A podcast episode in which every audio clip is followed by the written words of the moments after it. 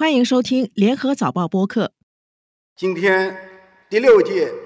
中国国际进口博览会在上海隆重开幕了。中国国际进口博览会十一月五日在上海开幕，这是中国第六次举办以进口为主题的国家级大型博览会。不过，就在进博会开幕前，在中国颇具影响力的中国欧盟商会就公开批评，进博会已变成一场雾里看花的政治秀。进博会到底是一个中国市场买全球的平台，还是政治作秀的舞台？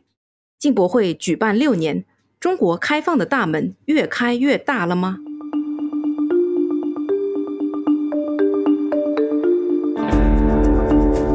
纵观天下，监测中国心跳。早报播客东谈西论，每周和你一起探讨国际热点话题。各位听众朋友好，我是联合早报中国新闻组主任杨丹旭。东谈西论节目的主持人永红本周出国，今天由我来代班一集。今天和我在线的是联合早报驻上海特派员陈静。陈静你好，丹旭你好，大家好。陈静，你过去几天在上海忙着采访中国国际进口博览会，进博会已经是第六次举行了。我自己印象很深的是呢，二零一八年我第一次采访进博会，当时呢有很多的海外企业到进博会参展，他们都拿出最具有代表性的、最有吸引力的产品，可以说是使出了浑身的解数了，要设法打开中国市场的大门。陈静，你这次去了现场采访，能不能跟我们介绍一下？今年的进博会跟往届有哪些不同？有哪些看点？这是中国结束防疫管控、重开国门后的第一届进博会。那本届进博会吸引了一百二十八个国家和地区的三千四百多家企业参展。据中国官方形容呢，这一届进博会的规模全面回到疫情前的时期。那对于我来说，最直观的感受就是现场的人多了很多，尤其是外国人。如果说单旭你见证了进博会最热闹的时候，那我可能是见证了进博会最冷清的时候。因为过去三年，由于疫情管控和国际旅行限制，很多参展商他们不能来到上海，甚至有人千辛万苦到了上海，却因为在展览前感染了官病而无法出席进博会，只能在本地呢临时找人站台。所以今年人流明显变多了，也终于有了国际展会的这个感觉。第二个感受就是活动变多了，变热闹的。这一次主办方安排的配套现场活动呢，有一百二十多场，涵盖政策解读、贸易对接、投资促进、研究发布等等类别，还有接近一百场的演出和交流活动。我在金博会的新闻中心喝个咖啡的功夫，就已经看了两场的歌唱表演，然后路过广场的时候呢，也看到有很多演出活动。这个在要求大家保持距离、戴好口罩的疫情期间是很难以想象的。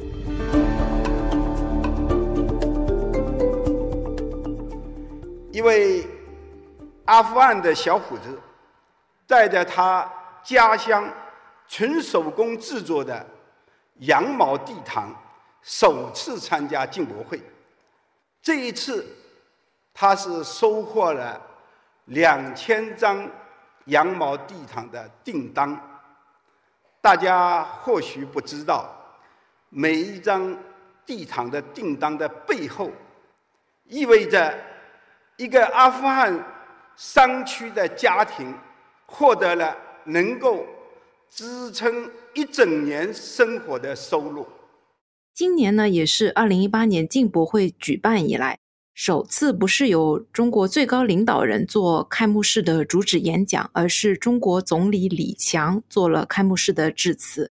我印象挺深的是，他在致辞当中呢讲了三个外商参加进博会的小故事，通过这些故事呢来说明这几年进博会已经成为了跨国企业深耕中国市场、共享发展红利的一个重要的路径。澳大利亚总理时隔六年访华，也选在了进博会的期间。有人说他是要到中国抢订单来了。美国农业部呢，今年也首次参加了进博会，带着美国大豆出口协会等十一个美国农业团体到进博会参展。陈静，进博会是不是真的有大生意可做，真的有大钱可赚呢？就像你说的那样，今年美国和澳洲的代表团都扩大了参展的规模。所以你如果到进博会的农产品的展区，你可以品尝到美国的小麦啤酒，也可以吃到澳洲的龙虾。美国农业部今年带领十七家的美国农产品公司参加进博会，是美国首次在联邦政府层面参与进博会，也是二零一六年以来访华规模最大、级别最高的农业代表团。澳洲方面也派出两百五十多家企业参展，规模是历年来最大的。我在现场呢采访到了美国谷物协会的代表，这已经是他们第四次参展。他们说呢，虽然中美关系这几年起起落落。但是来自中国市场的需求一直都很大很稳定，他们也看好说，随着中国的中产阶级群体不断的壮大，预计对优质产品的需求将持续的提升。李强他在演讲里面也披露，过去五届进博会一共有一百三十一个国家和地区的一万五千八百多家企业参展，累计意向成交额接近三千五百亿美元，这数字是很高的。不过呢，欧盟商会上个月的调查也显示。去年只有百分之二十四的欧洲参展商通过进博会达成交易，这个比例远低于二零一八年的百分之五十。那进博会会不会有一个后劲不足的问题，也是外界关注的焦点之一。所以今年的进博会到底会签多少订单？答案还要再过几天才能够揭晓。不过，其实从今年年头到现在，大家一直都在关心的一个话题是。中国经济复苏的力道不足，今年整个增长的速度呢也在放缓，国内需求似乎也处在一个比较低迷的状态。你在进博会的现场跟外商聊的时候了解到的情况，以及你自己本身是怎么看待中国进口市场的前景的呢？我觉得他们对整个中国市场还是比较有信心的。因为不管是和我交谈的新加坡企业也好，还是美国企业，他们都强调说，中国市场确实是一个很庞大而且不断在增长中的市场。不过，也有人表达了对于疫后的中国市场不确定性的担忧。如果我们看经济数据的话，中国第三季的 GDP 其实是超预期增长的，加上去年第四季经济表现不佳，那今年第四季其实很容易实现高增长。在这样一个情况下，中国全年完成百分之五左右的增长目标，基本是没有悬念的。但是经济师也指出，今年的这个百分之五，主要是建立在去年低速增长的前提上，它的含金量其实是没有那么足的。那含金量不足的一个重要原因，就是国内的消费复苏还不够快。这也是因为民众对经济前景、对个人收入都没有信心，所以他们不敢放开消费，那也冲击了中国的进口。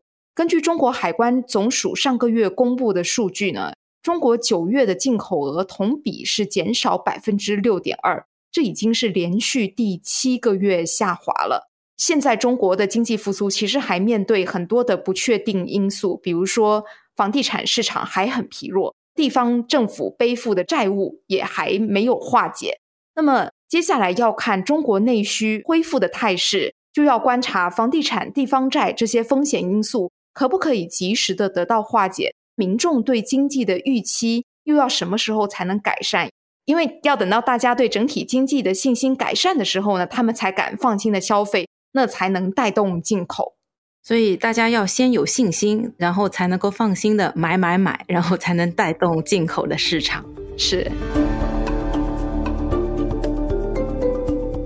那陈静，我们其实也看到哦，你也写过这方面的报道。今年进博会开幕的前夕，中国欧盟商会呢是公开的批评，说进博会呢已经从一个贸易的展会变成了一场雾里看花的政治秀。为什么进博会会招致这样的批评呢？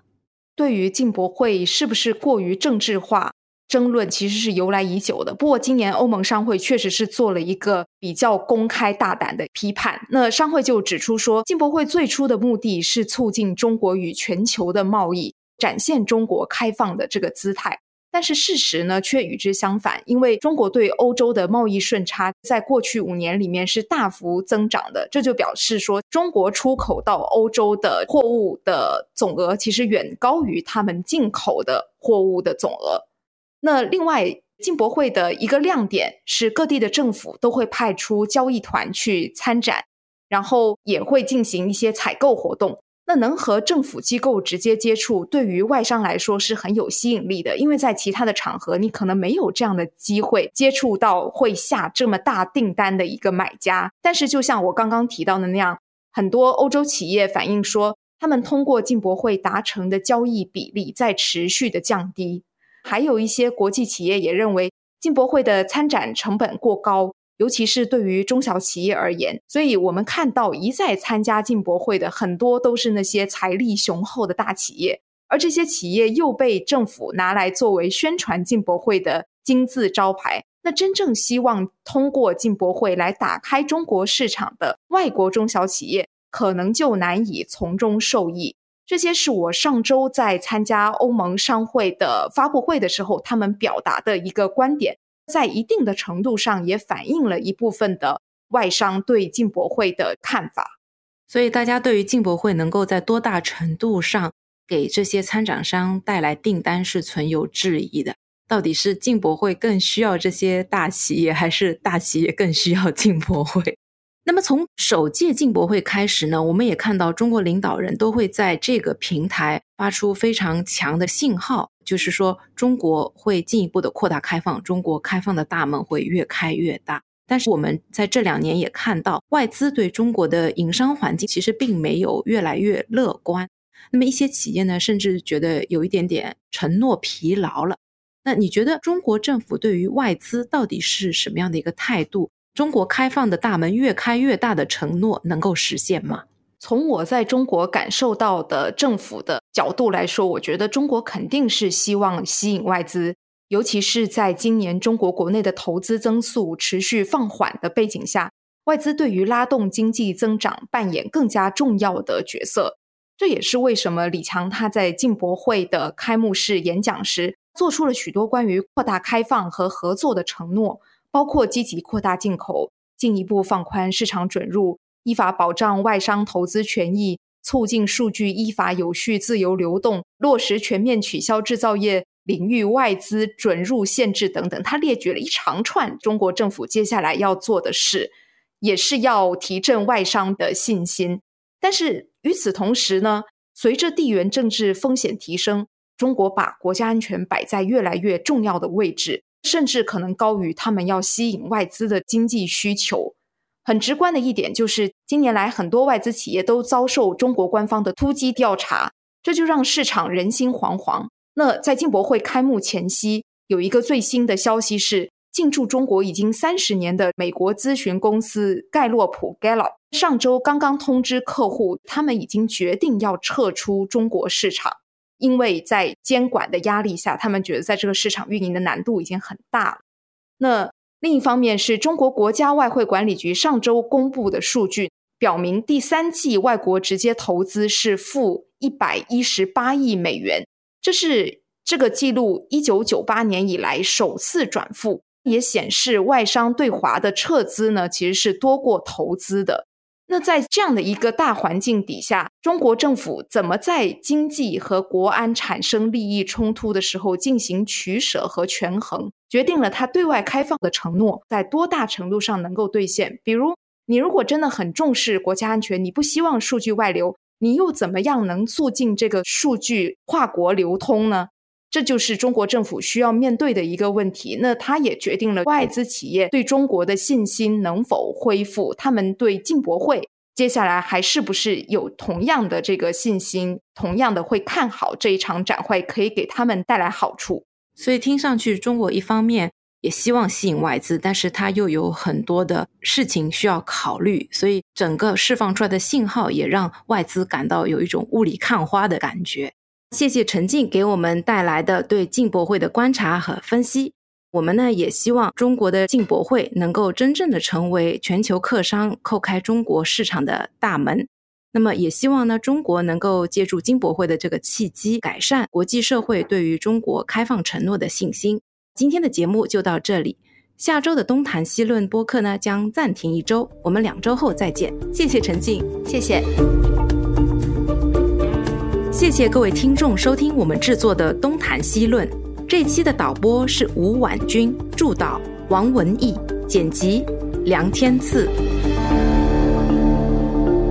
东谈。西论每逢星期二更新。早报播客可以在联合早报以及各大播客平台收听，欢迎你点赞分享。